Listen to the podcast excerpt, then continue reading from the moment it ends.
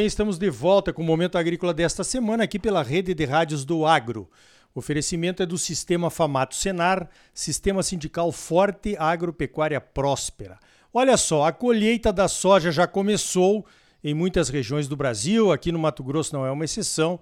Está começando, acho que vai começar a esquentar mesmo nessa próxima semana. Pessoal, olhando aí as produtividades. Eu acabei de participar de um seminário com os chineses lá da Universidade do Sul da China, que tem um interesse enorme em conhecer a produção sustentável do estado do Mato Grosso, não só do estado do Mato Grosso, mas do Brasil como um todo. E um dos pontos que eu mostrei foi o aumento da produtividade que nos leva a economizar a abertura de novas áreas, conseguimos produzir mais na mesma área. Quando se fala em aumento de produtividade, é, é lógico, a primeira coisa que vem na minha cabeça é o SESB, o nosso Comitê Estratégico Soja Brasil, que promove o Desafio Nacional de Máxima Produtividade. Então eu chamei o presidente, nosso presidente, o Leonardo Solo Guren, para falar como é que vai ser o desafio nacional de máxima produtividade, Leonardo, agora em 2023. Feliz ano novo, bom dia! Bom dia, Areoli, prazer enorme aí falar com você novamente, né? E estamos começando aí um ano que a gente tem uma expectativa muito boa, né, do ponto de vista de desdobramento, né, da agricultura.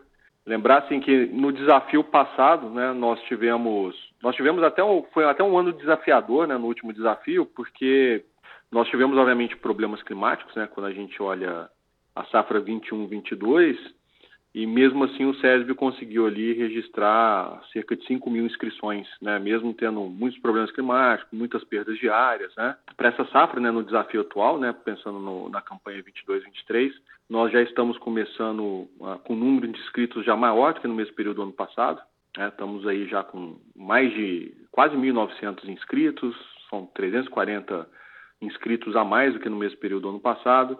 Então, tudo indica aí que, um, que, os produtores vão se aderir bastante né, ao desafio desse ano. Estamos bastante otimistas em relação ao desempenho né, que, que a soja poderá apresentar nesse ano.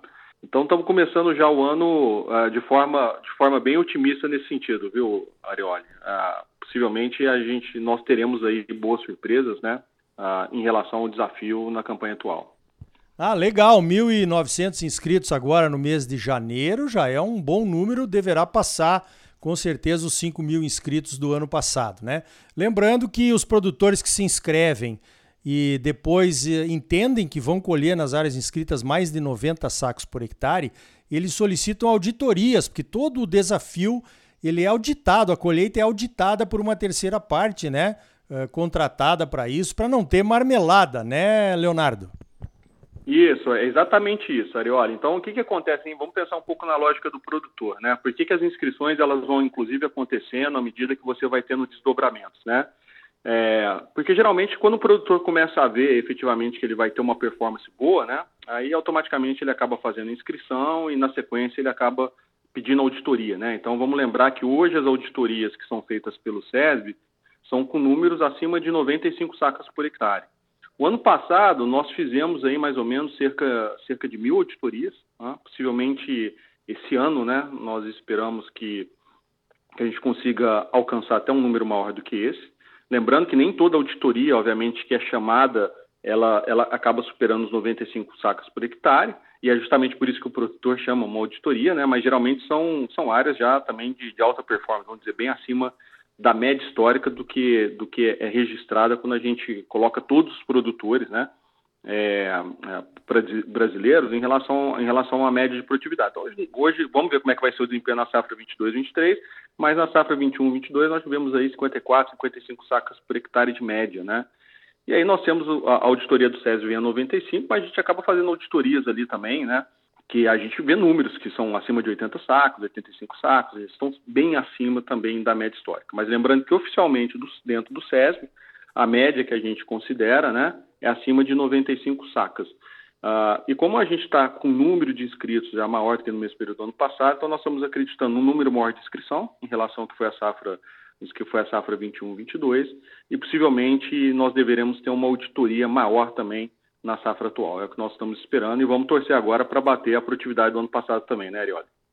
Positivo, né? Lembrando que isso nos mostra o potencial que a soja tem, né, de aumentar ainda mais a produtividade. Esse é o objetivo do SESB, conhecimento, né, gerar conhecimento para que todos os produtores consigam se desafiar e aumentar as suas próprias produtividades em, em suas propriedades, chegando aí a, até a participar, por que não, desse desafio nacional de máxima produtividade do SESB.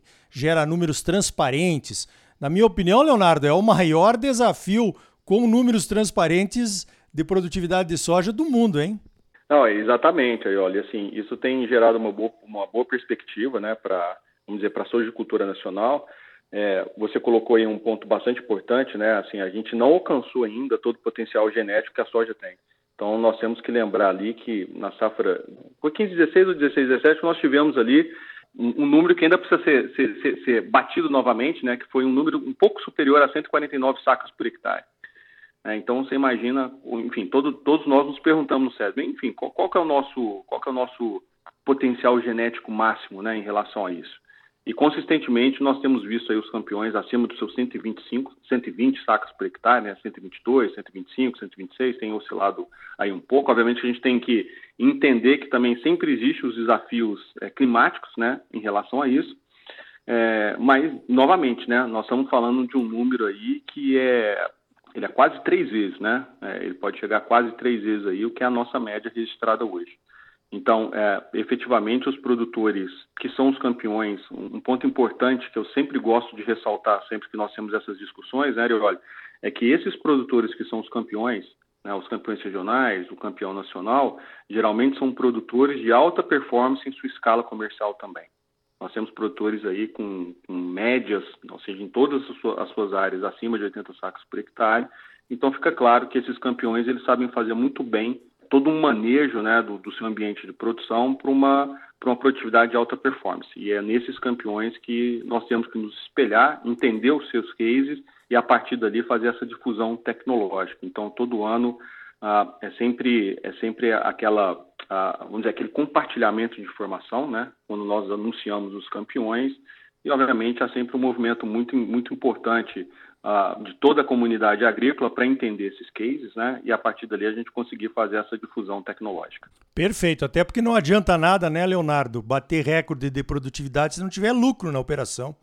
Então essa é outra preocupação do SESB, é trazer os números mostrando quanto que foi o lucro real da operação de alta produtividade.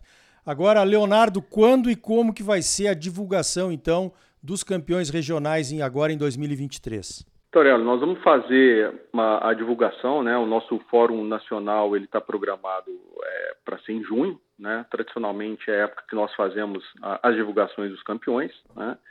E a partir dali a gente vai, obviamente, divulgando os cases. Mas só para ressaltar um ponto que você puxou aí que foi bastante importante, Arioli, é que é justamente isso, né? Para o campeão ele ser campeão, né? Não adianta só ele ter alcançado a produtividade mais alta aí do que foi o registrado no desafio, né? Ele precisa também comprovar sua eficiência econômica, né? Então não adianta ele ter alcançado, por exemplo, 130 sacas por hectare, mas ter gastado 140 sacas por hectare para produzir isso.